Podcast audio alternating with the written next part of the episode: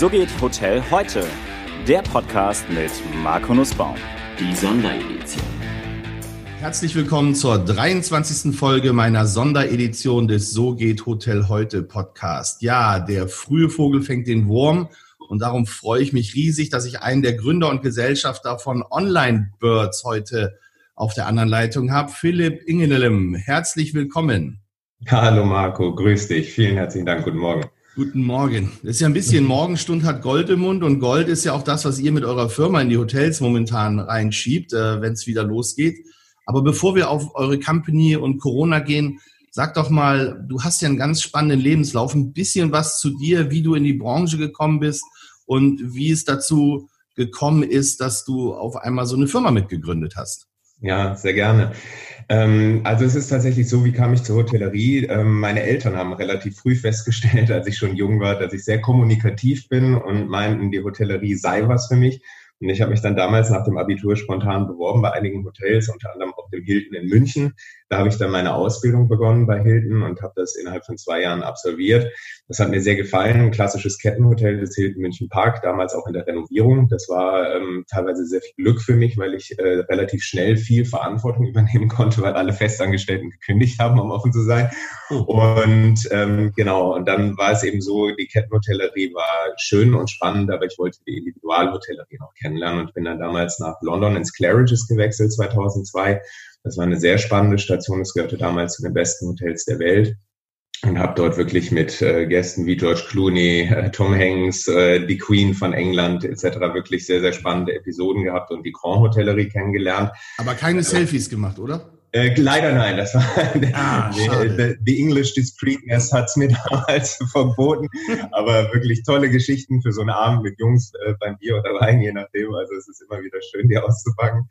Und ähm, das war eine tolle Zeit und äh, hatte dann damals äh, im Anschluss ein Stipendium an der Heidelberger Hotelfachschule, habe das aber sausen lassen für ein Mädchen und bin dann nach München äh, gegangen. Der Liebe wegen das Stipendium geschmissen. Genau, der Liebe wegen das Stipendium an der Heidelberger Hotelfachschule. Warte mal ganz kurz, woher, wie kriege ich denn, ist vielleicht für die jungen Hörer auch interessant, wie kriege ich ja. denn ein Stipendium an der Hotelfachschule?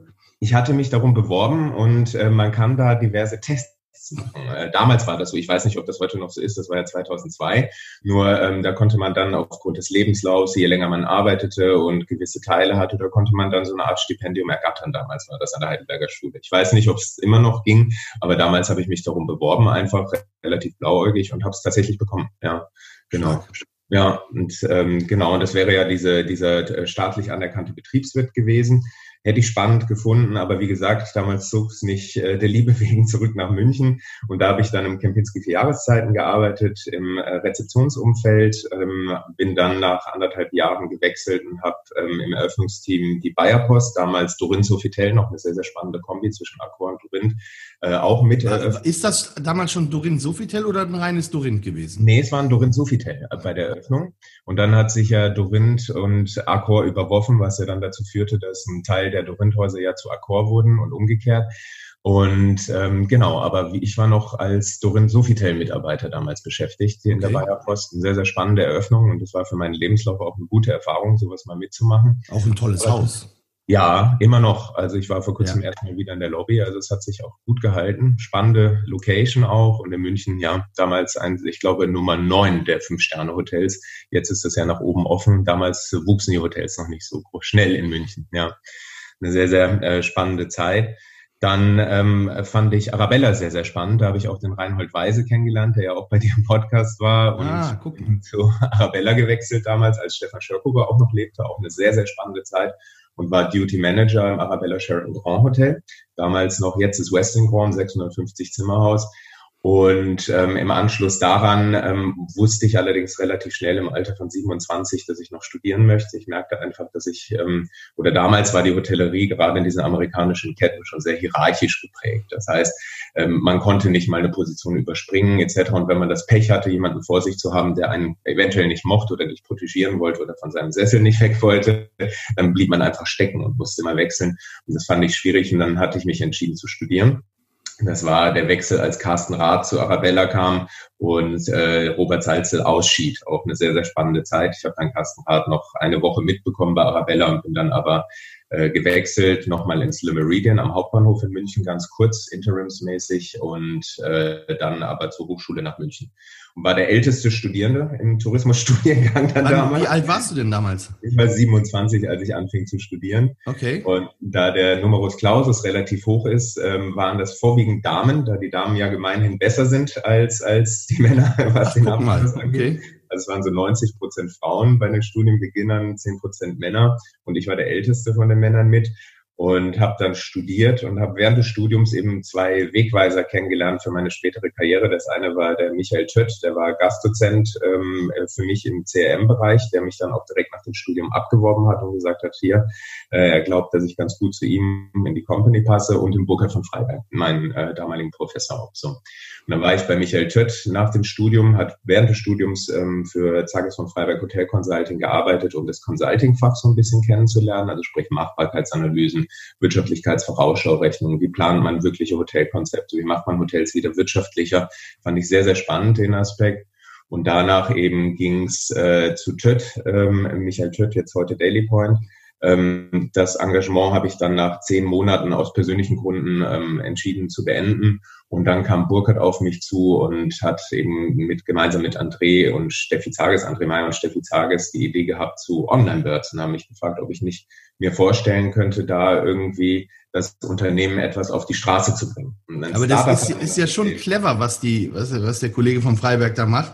Ja. Man ist auf der einen Seite an der Schule und holt sich die besten Talente raus und macht Spin-off. Also das ja. ist ja schon ist ja so ein bisschen wie im Silicon Valley oder wie in Stanford drüben. Das ist ja, ja also das Stanford das der mir. Tourismusindustrie liegt in München anscheinend. Ja, ja, also es ist tatsächlich, also zum einen vielen Dank, schmeichelt mir, äh, dass du mich als Talent betrachtest, aber zum anderen ja auch der André, unser Geschäftsführer und wir haben, wir teilen uns das so ein bisschen. André ist so wirklich der, der Techie von uns beiden. Ich bin eher so der, der die Hotellerie kennt, aber auch die Technik, also so die Schnittmenge ist. Und der hat auch studiert mit mir. Also der kommt tatsächlich auch von der Hochschule München. Und ja, ähm, ja der Burkhardt hat sicherlich ein Händchen auch äh, für Talente zu erkennen. Wie viele und, Business hat er denn gerade schon laufen mit ehemaligen Hotelstudenten? Am besten fragst du ihn das mal persönlich. Ah, das hält er nämlich immer schön unterm Deckmantel, du. Nein, aber es sind jetzt, äh, also er ist natürlich ähm, bei Travel Charm, das ist ein ganz spannendes Engagement ähm, und an der Hochschule, aber das ist schon sein Hauptangebot. Also das muss man schon sagen, ja. Also, okay, so, also wann seid ihr zusammengekommen und habt gesagt, jetzt gründen wir Online Birds? Genau.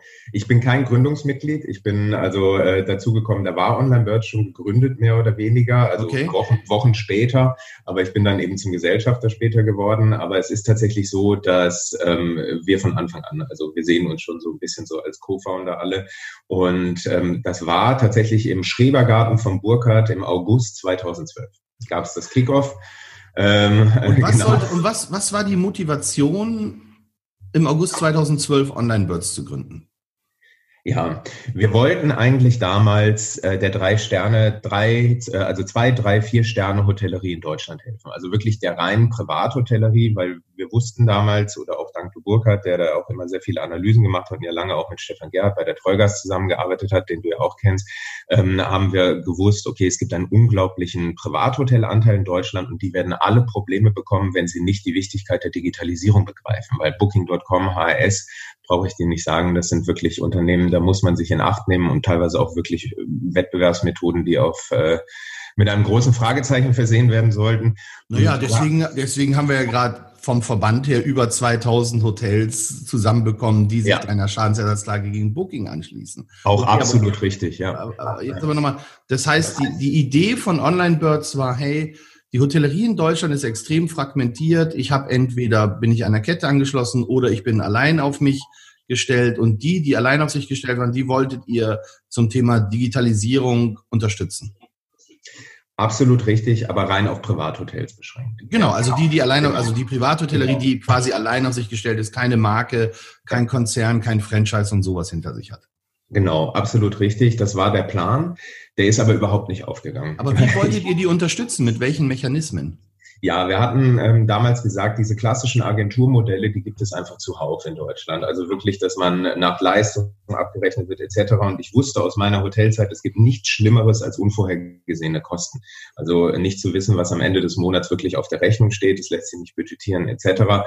Und wir haben eben damals gesagt, wir schaffen ein klares Preismodell. Das heißt, wir schreiben die Preise auf die Webseite. Das war ein Affront für viele unserer Konkurrenten oder vermeintlichen Konkurrenten, weil wir das erste Unternehmen waren, die wirklich klipp und klar Preise kommuniziert haben auf der Webseite und gesagt haben, diese Leistung kostet nun mal, ich weiß nicht, 99 Euro, egal ob du Schloss Elmau bist oder ähm, äh, das Hotel Garni Post. Äh, du zahlst immer das Gleiche bei uns.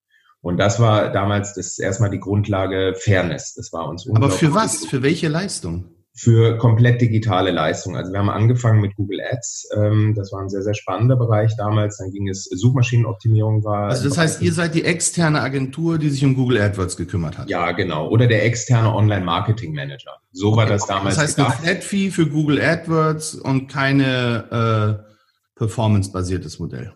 Mhm. Okay, spannend. Genau, genau. Und das war äh, auch das Modell, das hat sich im Prinzip auch bis heute nicht geändert. Also wir sind bis heute nicht an die äh, Performance oder eben an, an den äh, Budgeteinsatz gekoppelt. Das war uns immer wichtig, da äh, wirklich ähm, äh, klare Ergebnisse zu erreichen. Aber gebt ihr vor, Entschuldigung, wenn ich das ein bisschen unterbreche, aber nur gebt ihr vor und sagt, hey, erhöhe doch mal dein Budget ein wenig, wenn du hier 1000 Euro oder 5000 Euro im Monat reinsteckst, wirst du mehr bekommen?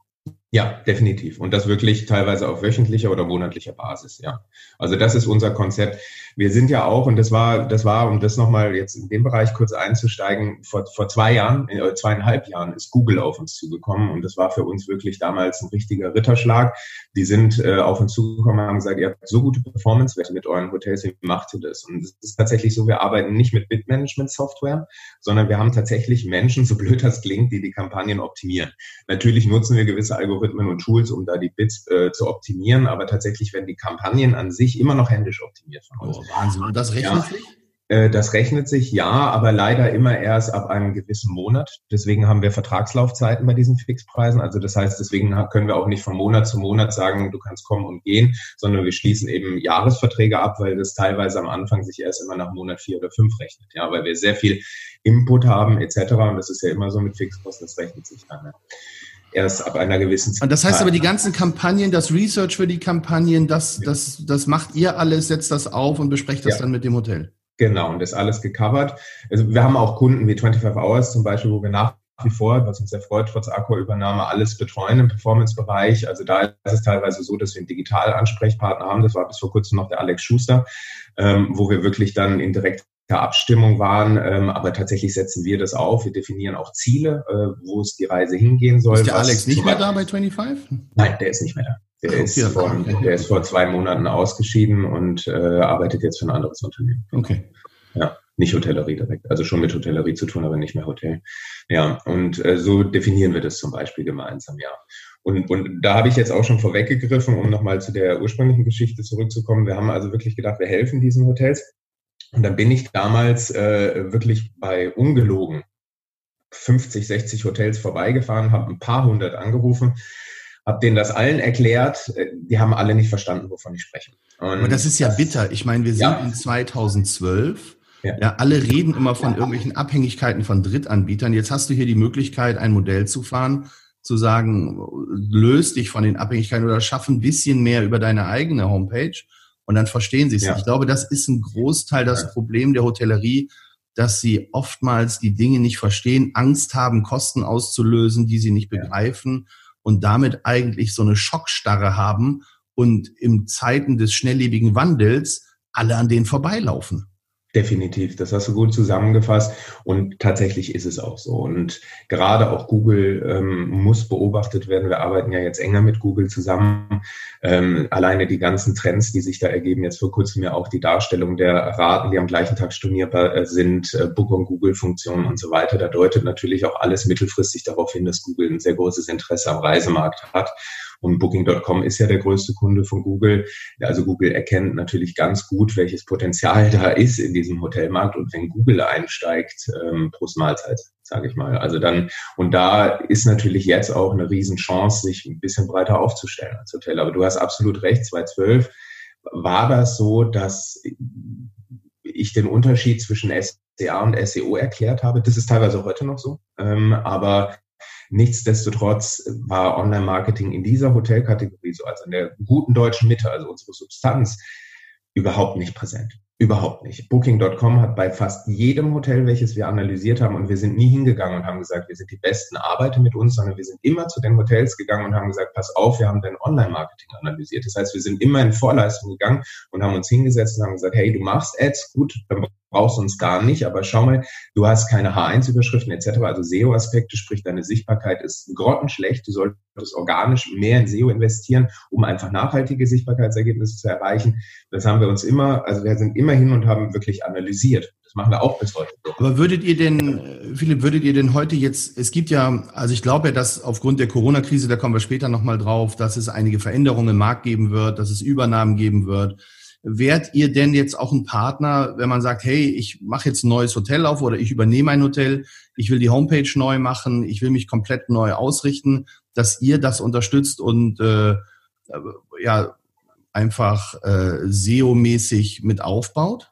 Ja, also 20 Prozent unserer Projekte sind tatsächlich entweder Neueröffnung oder Repositionierung. Okay. Also wir haben vor kurzem, ich will da jetzt nicht zu viele Namen nennen, aber ich sag mal ein, zwei deutsche Relais- und Chateauhäuser, denen in Anführungsstrichen die Gäste wegsterben, weil sie einfach zu alt sind, denen helfen wir zum Beispiel bei Zielgruppenverjüngung.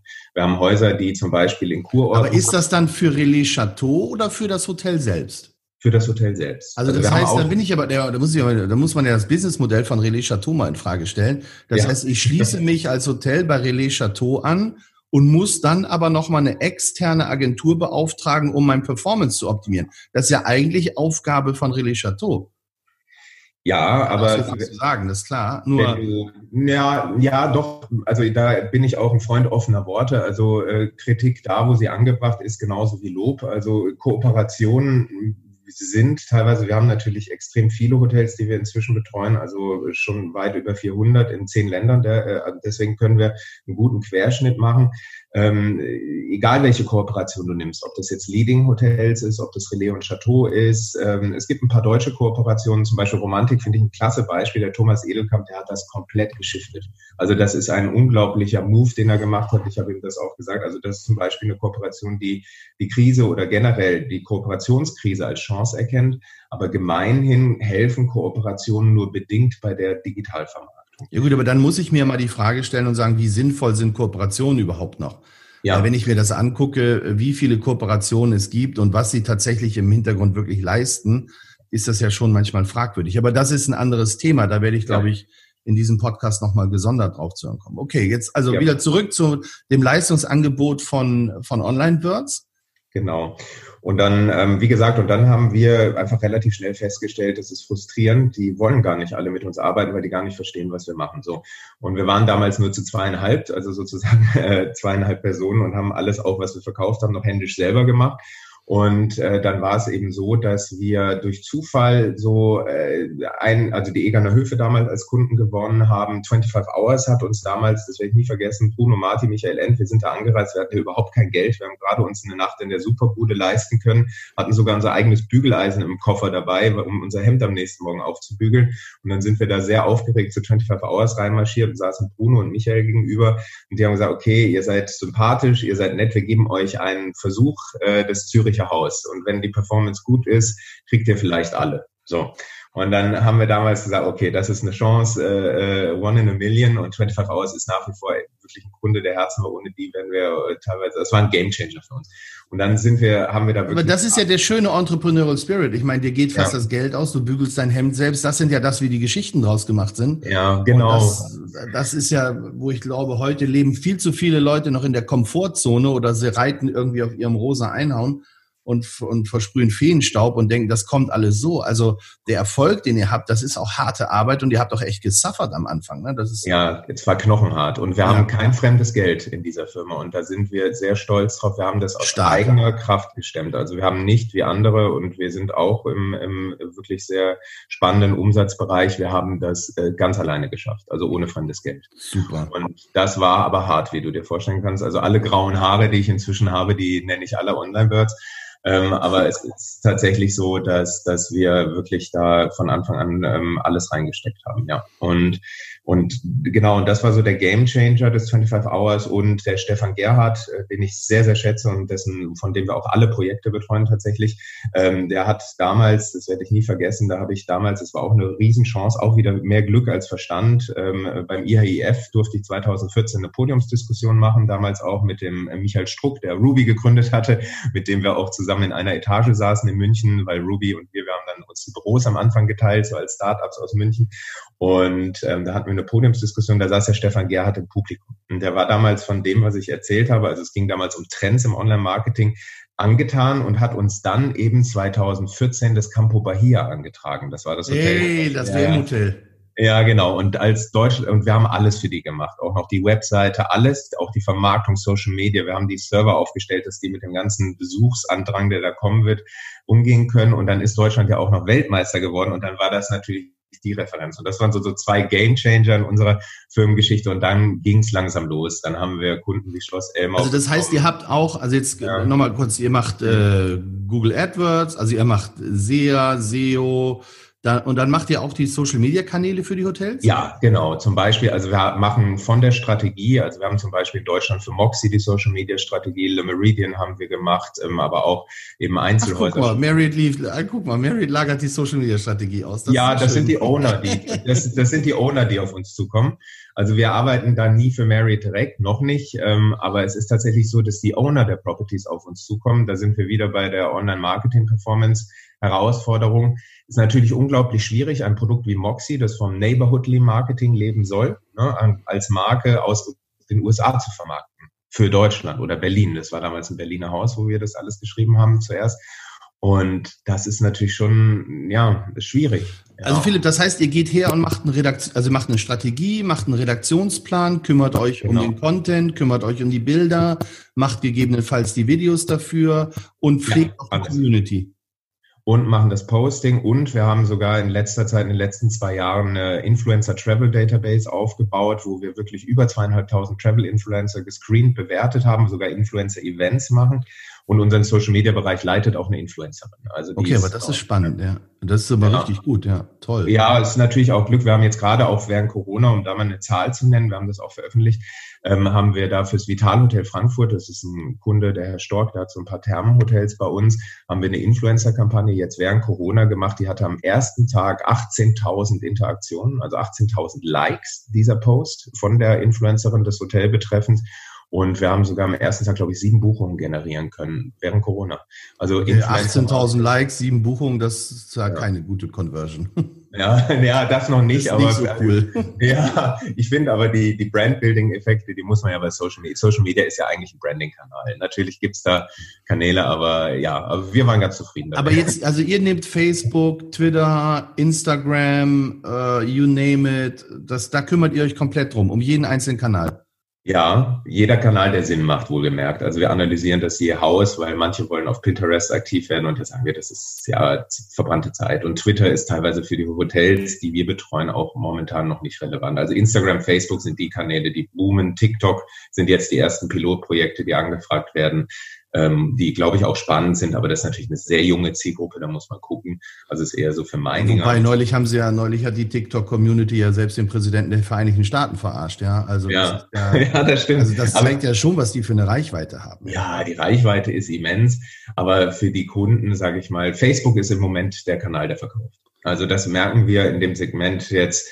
Ähm, wir machen Facebook Ads. Wir haben da auch ein Tracking mit Facebook inzwischen etabliert, was ganz ordentlich ist für Social Media Tracking. Und Facebook verkauft im Moment noch am besten. Instagram ist so der Branding-Kanal, der natürlich Traffic bringt und auch teilweise Conversions, aber Facebook verkauft nach wie vor am besten und seit Corona hat Facebook tatsächlich wieder zugelegt, was wir nie gedacht hätten. Das heißt, kann ich auch HR-Kampagnen über euch fahren, dass ich sage, ich mache klassisches Micro-Targeting auf Facebook oder auf Instagram und, und ziehe mir dafür ziehe mir darüber Bewerbungen? Ja, also da haben wir kürzlich auch von mehreren Kunden, sei es im Schwarzwald klassische Hotels oder junge Brands, die auf uns zugekommen sind und gesagt haben, wir brauchen Employer Branding. Solche Geschichten unterstützen wir digital auch. Ja. Philipp, wie viel, wie viel, wie viel Menschen arbeiten bei euch jetzt mittlerweile bei Online Birds? Ja, also wir sind äh, derzeit 43 Personen in äh, drei Büros, aber äh, so um die 50 pendelt sich das immer ein mit allen Projektleuten, die noch dranhängen. Und, so. und wo kriegt ihr die ganzen Teammitglieder her? Also ich meine, die ganze Branche jammert, dass sie nie niemand mehr findet und, äh, und ihr expandiert. Wie, wie, wie ja. passiert das denn? Es ist super schwer, Marco. Also das ist wirklich ein, ein, ganz, ganz Wunderpunkt, den du ansprichst. Also wir hatten vor Corona im Recruiting richtige Probleme, weil du kannst dir vorstellen, Leute, die digital, und wir suchen ja Digitalleute vor allem, die wirklich eine Affinität zur Digitalisierung haben oder sich bereits auskennen mit solchen Dingen, um die wird sich gerissen am Markt. Und ähm, äh, auch externe Agenturen, die jetzt nicht mit dem Tourismus zu tun haben. Und deswegen, wir versuchen relativ viel von der Uni direkt zu rekrutieren. Wir haben das Glück, dass ein Professor bei uns im Gesellschafterkreis ist, der von Freiberg. Genau. Es dreht sich immer wieder um den Professor. Nein. Ja, ja, aber er hilft uns natürlich und wir bauen die dann auf. Also das heißt, wir, wir nehmen die als Werkstudenten an. Und so hat das auch bei Onlinebirds angefangen. Wir haben angefangen, uns einfach unsere Mitarbeiter aufzubauen. Wir haben Werkstudenten eingestellt, die dann irgendwann, oder erstmal Praktikanten, es muss ein Pflichtpraktikum an der FH gemacht werden, die dann feststellen in diesen sechs Monaten, wow, ich, mir gefällt der Social Media Bereich zum Beispiel am besten und dann arbeiten die weiter als Werkstudenten und nach dem Studium meistens viele schreiben dann ihre Bachelorarbeit oder Masterarbeit dann auch mit uns. Und dann, das für uns natürlich als Company auch super, weil wir da natürlich auch äh, uns selbst hinterfragen können, neue Produkte testen können etc. Und dann ist es so, dass die dann einsteigen als Juniors oder Trainees, je nachdem wie der Stand ist, und dann bauen wir die auf. Und so haben wir eigentlich von Grund auf erstmal so einen richtigen Stamm an Stammmitarbeitern geschaffen. So. Und die anderen, die rekrutieren wir ganz einfach. Also wir haben eine HR-Abteilung aufgebaut, inzwischen auch zwei Personen, was relativ viel ist bei unserer Größe, ähm, die wirklich auch ins Active äh, Search gehen und äh, Mitarbeiter ansprechen. Aber die Krux ist, die zu halten. Und deswegen ist so die Mitarbeiterbindung, das ist tatsächlich das, wo wir uns am meisten Gedanken machen bei Online-Bits. Wir haben dann den Professor Dr. Haas, den kennst du von ähm, ja. Upstalsboom. Genau, den haben wir auch bei uns engagiert, ähm, haben da jetzt nicht so groß drüber geredet, aber der hat äh, dann wirklich dafür gesorgt, dass wir geguckt haben, Corporate Happiness wirklich zu leben und nicht nur darüber zu schwätzen, in Anführungsstrichen. Wir haben in Lissabon das Büro, wir haben ja jetzt ein Büro in Portugal seit anderthalb Jahren, zwei Jahren. Das haben wir auch bewusst gegründet, damit wir den Leuten in München äh, unter anderem auch Abwechslung bieten können. Also wir bieten so die Lissabon Challenge an, wo die Mitarbeiter in München sich dafür bewerben können und dann umsonst nach Portugal fahren für eine Woche und wir sozusagen das bezahlen und die dürfen dort arbeiten. Also Aber glaubst du nicht, dass es sich, dass es sich ja aktuell jetzt so ein bisschen dreht? Also, also ich meine, es war ja Moment, es war ja in der letzten, vor Corona war es ja so, dass man wirklich gesagt hat, es ist ein absoluter Arbeitnehmermarkt. Äh, ja. Die Hotels und die Unternehmen haben ja schon, also die waren ja schon unterwürfig, was die Leistungen angeht, was die Komfortzone angeht, was das Pampern angeht. Also das war ja schon, war schon fast unnormal. Und glaubst du nicht, dass sich das jetzt so ein bisschen gedreht hat, dass man sagt, hey, ähm, jetzt wird es mehr wieder ein Arbeitgebermarkt, weil wir haben so viele Arbeitslose und oder sagst du, ja, weiß ich auch nicht, weil im Digitalbereich werden natürlich immer Leute gesucht. Ne? Das, das, wollte ich gerade sagen. In der Hotellerie ist es so, da die Zeiten der, des Arbeitnehmermarktes sind vorerst vorbei. Da ja. gebe ich absolut recht. Der Fachkräftemangel war gestern das ist vorbei. Ähm, es wird jetzt so viele Leute geben, was ja einerseits gut ist für die Hotellerie, andererseits natürlich auch darüber spricht, wie schlimm die Krise tatsächlich war. Aber ja, ähm, in der Hotellerie ist das vorbei. Im Digitalbereich, die Digitalisierung boomt und durch Corona umso mehr, weil jetzt endlich, ich sage wirklich endlich, die Unternehmen dazu gezwungen sind, auch umzudenken und zu realisieren, wie wichtig Digitalisierung sind. Und da ist für die Hotellerie in Deutschland, sehe ich, und das habe ich vor zwei Monaten schon gesagt ähm, in, in der Presse und sage das jetzt auch nochmal, das ist die Chance für die Hotelbranche, wieder ein Stück vom Kuchen zurückzugewinnen, auch Booking.com gegenüber. Und dass ich hoffe einfach, dass die Hotels realisieren. Ja klar, aber du brauchst Geld dafür, Philipp. Also am Ende des Tages musst du, brauchst du halt Investment. So. Ja, es ist die, die Henne-Ei-Thematik, Marco. Ja, aber wie willst du im nackten Hai? Also ich sag mal ganz ehrlich, wir haben jetzt diese Woche war jetzt äh, der 3. Juli am Freitag. Mhm. Ähm, oder beziehungsweise, nee, das war, also der, der 3. Juli war die Woche und jetzt war, ist das erste Mal die Kündigungsfrist ausgelaufen. Das heißt, die Hotels mussten wieder ihre Mieten bezahlen, ja. die müssen ja. die Mitarbeiter bezahlen. Ähm, schlichtweg haben einige, wissen sie nicht, wie sie überleben sollen. Und ja. ich glaube, da ist das Thema Investment jetzt extrem schwierig. Ich kann mir eher vorstellen, dass, dass ähm, sage ich mal, dass vielleicht einige Unternehmen den Besitzer wechseln werden. Dass, was ich mitkriege, ist, dass die Fonds extrem viel Geld einsammeln und zu sagen, wir übernehmen etwas und können dann zu einem günstigen Kurs übernehmen und setzen dann nochmal Geld rein und positionieren sich neu.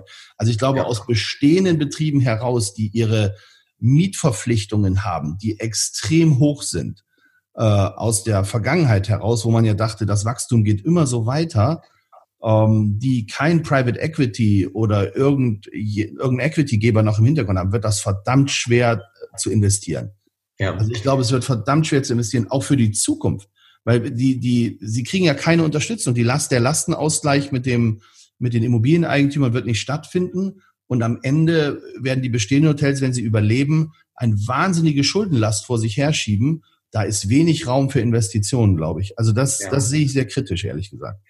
Ja, ich gebe dir da recht. Ähm, allerdings muss man ähm, unterscheiden. Aber ich gebe dir absolut recht und erlaubt mir auch ganz kurz da noch eine Sache zu, zu sagen. Wir haben auch einen ähm, Fondsinvestor als Kunden, der viele Hotels hat der mir während Corona gesagt hat, äh, Philipp, pass auf, wir haben so viel Geld eingesammelt vor Corona. Für uns ist das jetzt der optimale Zeitpunkt. Wir genau.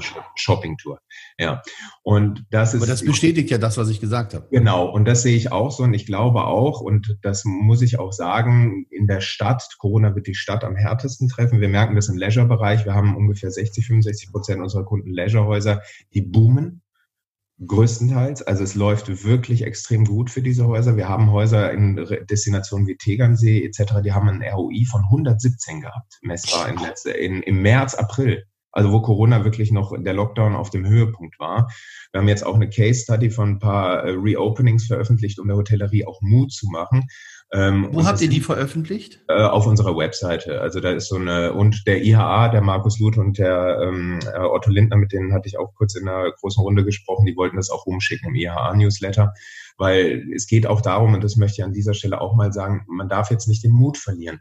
Und, und das nächste ist, ja, die Stadthotellerie, die wird hart getroffen. Wir haben ja eben kurz vorher schon drüber gesprochen und das würde ich gerne hier in dem Rahmen auch nochmal sagen aber Konzepte eben wie deins Price Hotel, wie Motel One, wie äh, also wirklich klar positionierte Budget oder auch Ruby zum Beispiel, das sind klar, klar positionierte Produkte, aber eben auch Einzelbudgetprojekte, die gut sind, die werden überleben, weil es wird einen Shift geben in Sachen Ersparnis, Travel und so weiter, aber eben auch dieser Luxusbereich. Wir merken das. Wir haben ja auch viele Stadthotels im Luxusbereich.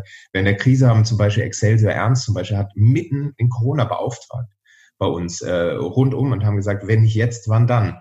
Und klar, das sind jetzt andere Häuser, da mag man sagen, ja, die haben auch andere Budgets. Nichtsdestotrotz glaube ich, dass man hinterfragen sollte, was gebe ich noch aus für Print etc. oder nicht und shifte das. Und viele shiften eben ihre gesamten Marketingbudgets jetzt in Online, nicht immer zwingend zu uns, aber generell.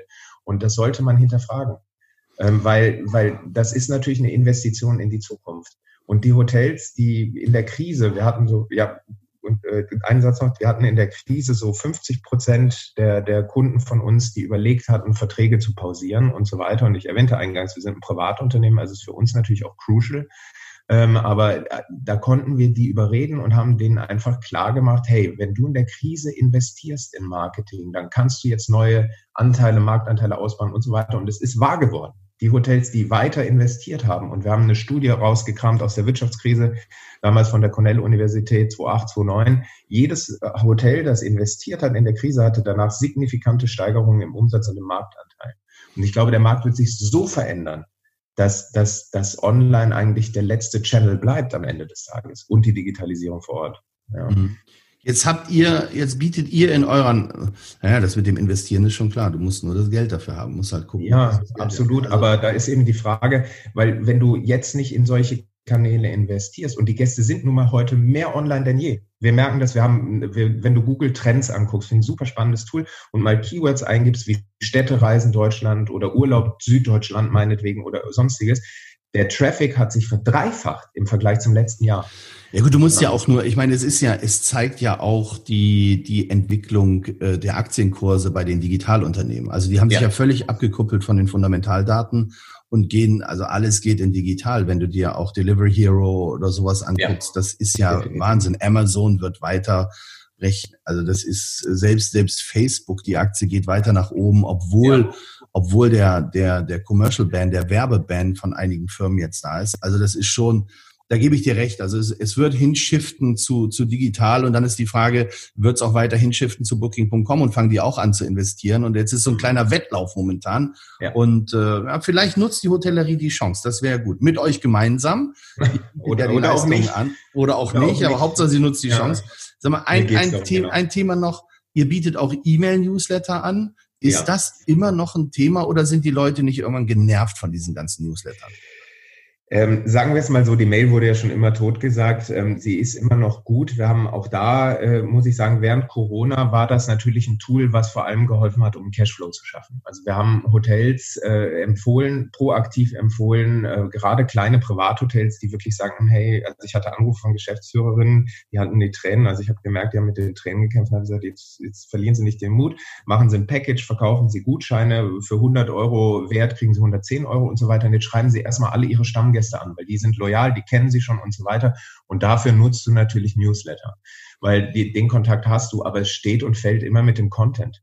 Und das ist genau das Thema Content Marketing. Das ist so ein neudeutsches Wort für etwas, was immer schon galt. Gute Inhalte äh, sorgen auch für Relevanz und auch im E-Mail-Marketing-Bereich. Und das ist, ich sehe das bei mir es gibt Newsletter, zum Beispiel Standard Hotels äh, in den USA, die schreiben Wahnsinns-Newsletter, die sehe ich mir immer an, weil ich die einfach gut finde. Die geben mir Mehrwerte, erzählen mir, was ist los in der Kunstszene in New York oder auch Schloss Elmau. Die schreiben über Kultur.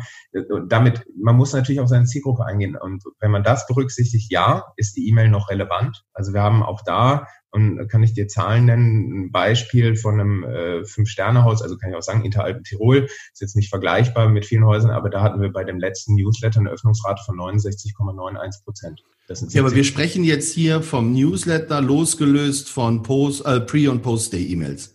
Genau, wir reden rein vom Newsletter-Marketing. Okay, und wie, wie, wie, wie sammeln die, ich meine, Datenschutz ist ja ein hohes Gut momentan. Ja. Wie sammeln die Hotels deiner Erfahrung nach die Adressen ein? Menschen. Und das war etwas, was ich schon relativ früh gelernt habe bei Hilton damals.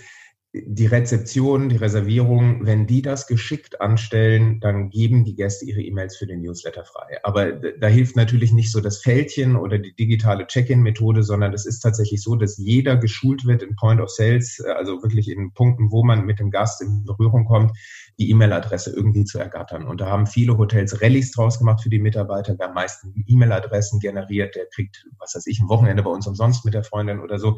Das kann man ja incentivieren, aber tatsächlich digital super schwierig. Das Einzige, was noch. Also das heißt, für den Online-Erfolg brauche ich erstmal den Offline-Erfolg. Genau, weil wenn das der Gast setzt schon wieder Schulungen voraus und da setzt genau. schon wieder Investitionen voraus. Okay. Ja, richtig. Beziehungsweise Investitionen, ja, also je nachdem, äh, wie man es incentivieren möchte, aber ja. ja oder ähm, ich muss zumindest ja mal trainieren. Entweder habe ich einen Inhouse-Trainer oder ich muss mir einen externen Trainer organisieren dafür. Ja, aber oft ist es ja so, und das, das meinte ich auch in der Krise zu einigen Hoteliers, die Leute, die im Hotelgewerbe arbeiten, sind ja meist offen, gehen auf Menschen zu, etc. Und wenn man den stressresistent, ja. Ja, und äh, hoffentlich, ja. Also eigentlich ja. Ähm, und äh, ich erinnere mich an meine Ausbildung an 21-Stunden-Tage. Also Hallo, das ja. geht aber heute nicht mehr. Nee, ich weiß, heute geht das. Wird aber anscheinend von einigen immer noch praktiziert, wie ich das 1999 ging das noch. Ich bin ja auch schon 40.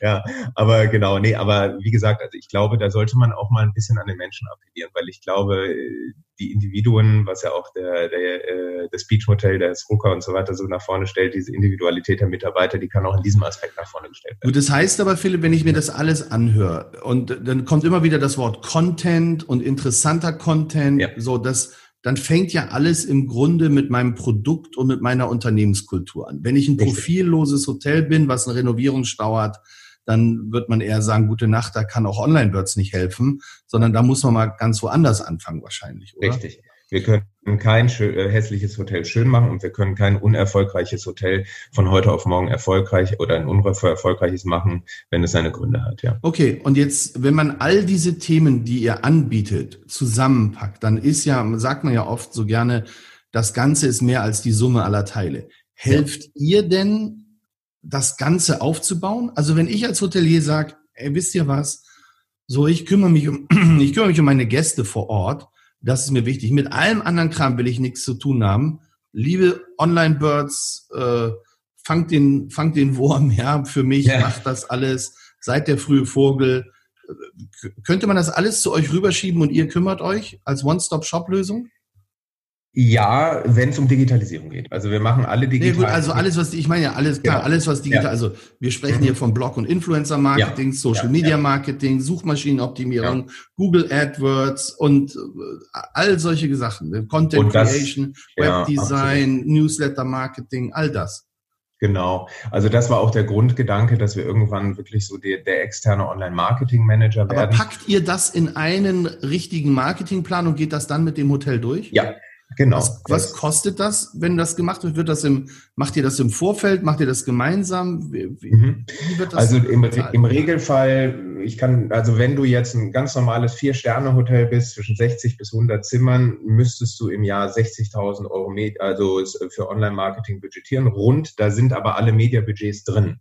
Also da, davon kriegen wir bei Online-Birds gar nichts. Also sprich, äh, davon gehen nochmal also 20, 30.000 runter an Google. Also auf unserer Seite kostet uns das für ein Jahr, wenn du wirklich so die rundum sorglos Lösung haben möchtest, so zwischen 30 bis 40.000 Euro und dann produzieren wir Blogs, schreiben Newsletter etc. Aber das, das ist inklusive Mediabudgets? Die 60.000 sind inklusive Mediabudget, die 40.000 exklusive. Aber jetzt seid ihr kein altruistischer Verein. Wo ist denn eure Wertschöpfung dann?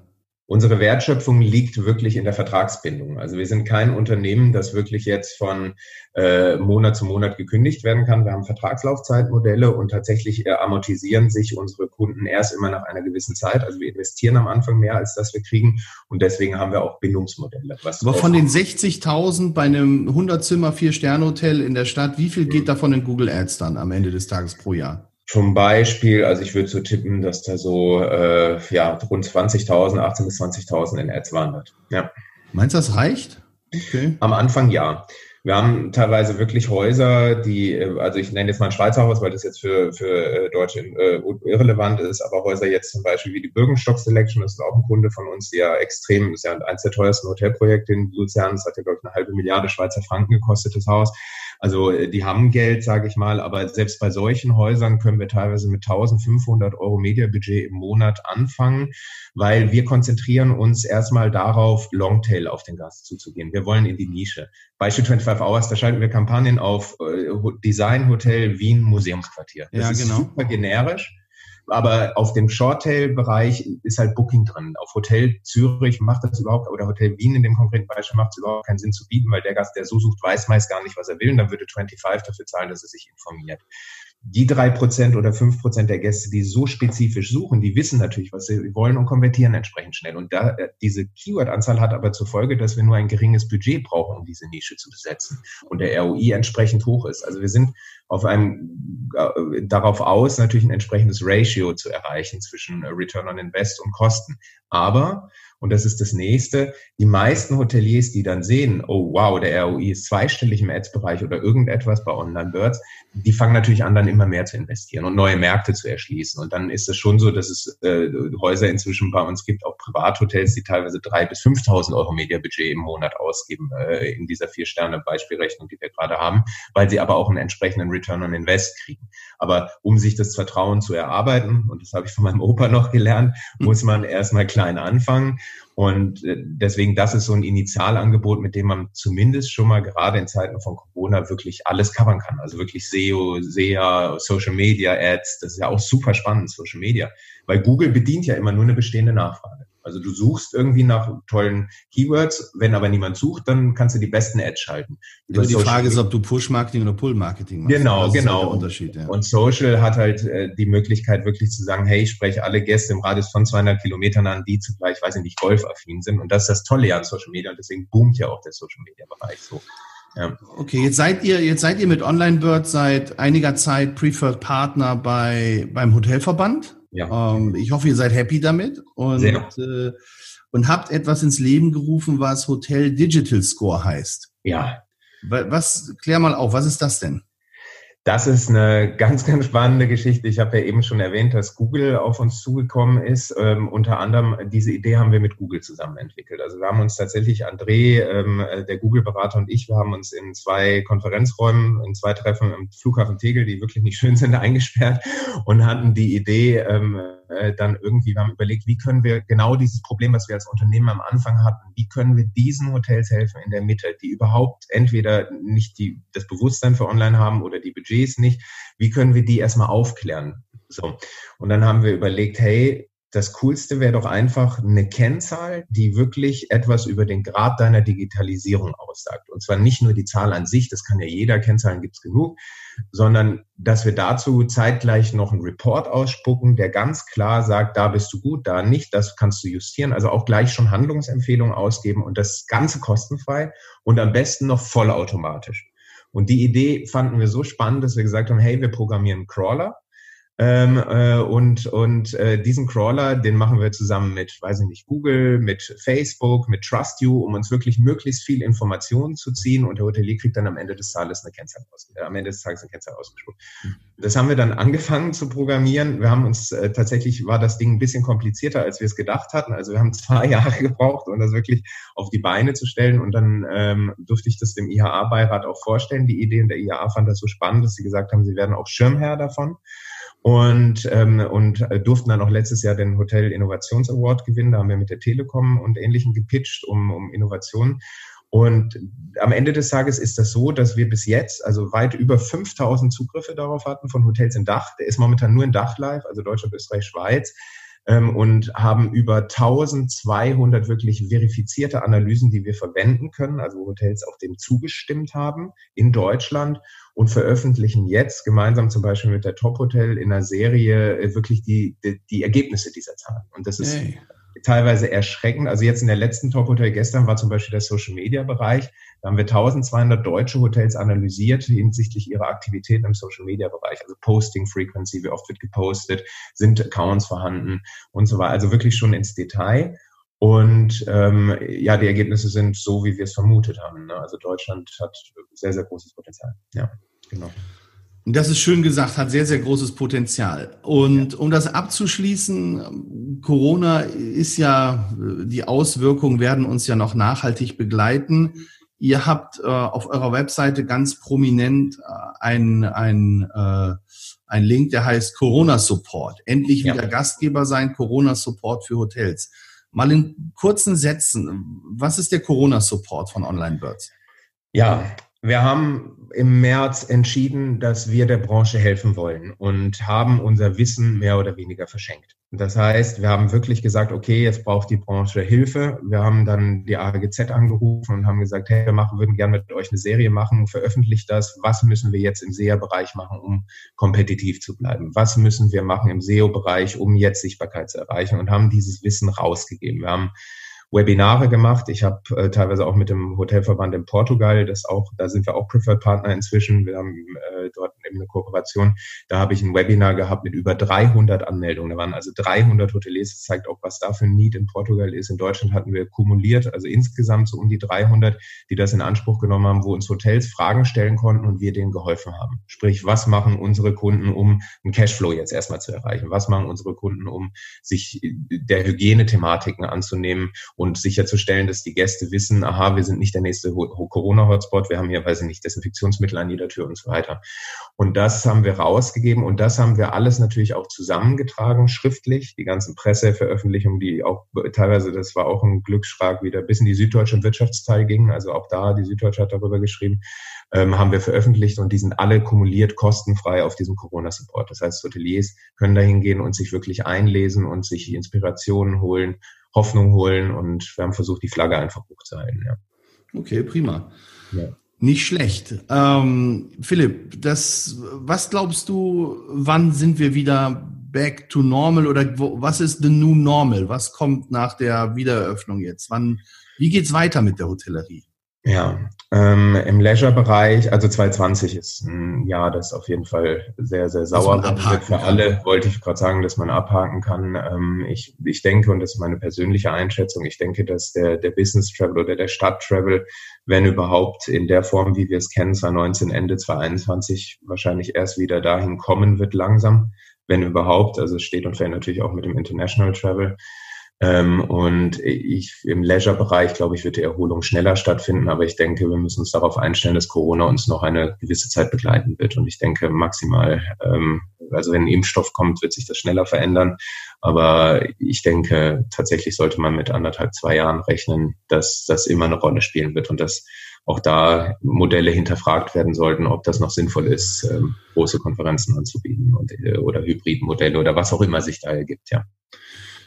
Klar, und wenn, wenn es solche Möglichkeiten gibt, das Wissen zu transferieren durch, wie ihr das macht, durch die Zeitung, durch sowas oder jetzt durch, auch durch unseren Podcast, ja. dann äh, ist das schon eine spannende Geschichte. Philipp, ich danke dir recht herzlich. Die Zeit ist gerannt. Das war wirklich sehr, sehr auf, also sehr, sehr aufschlussreich.